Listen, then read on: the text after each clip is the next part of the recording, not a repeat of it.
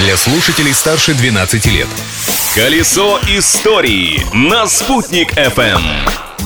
Всем большой солнечный привет! На связи Юлия Санбердина, и я предлагаю следующие три минуты посвятить историческому прошлому третьего дня февраля. Личность дня.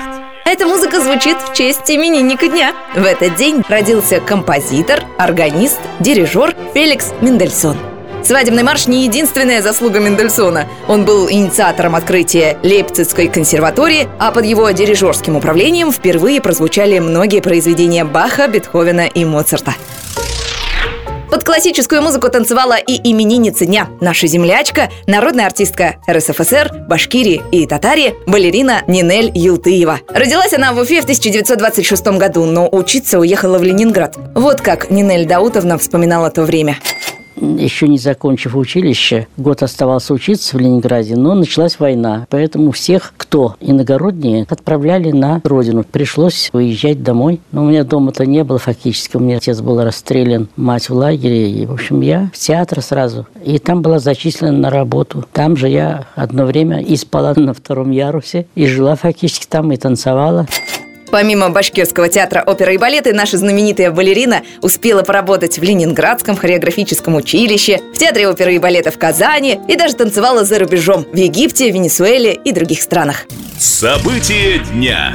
А в 1940 году, 3 февраля, в Уфе состоялась премьера башкирской оперы «Хакмар». Ее авторы, композитор Масалим Валеев и драматург Сагит Мифтахов, были первопроходцами. «Хакмар» стала первой башкирской оперой. Открытие дня. А 3 февраля 1920 года в нашей стране было учреждено Государственное хранилище ценностей или, если коротко, ГОХРАН. У вас тоже возник вопрос, что это такое? Гохран – это учреждение при Министерстве финансов, ответственное за хранение драгоценных камней, металлов и золотого запаса России. Проще говоря, это своеобразная шкатулка сокровищ нашей страны. Там хранятся множество уникальных ценностей, в том числе и большая императорская корона, которую украшают 5000 бриллиантов, более 70 жемчужин безупречной формы и красная шпинель – драгоценный камень в 400 каратов. Эта корона переходила с головы на голову всех Романовых вплоть до Николая II.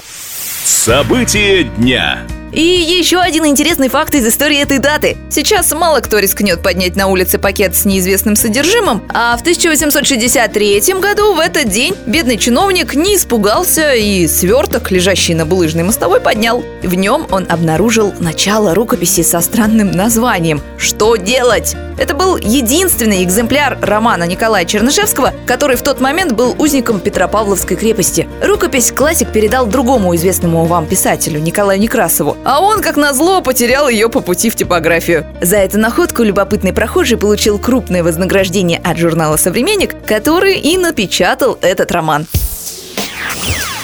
Вот такой след оставил этот день в истории. И так как прошлым нельзя жить, но помнить его необходимо, я, Юлии Санбердина, предлагаю завтра продолжить наши изыскания интересных фактов. А на сегодня все. Колесо истории на «Спутник FM.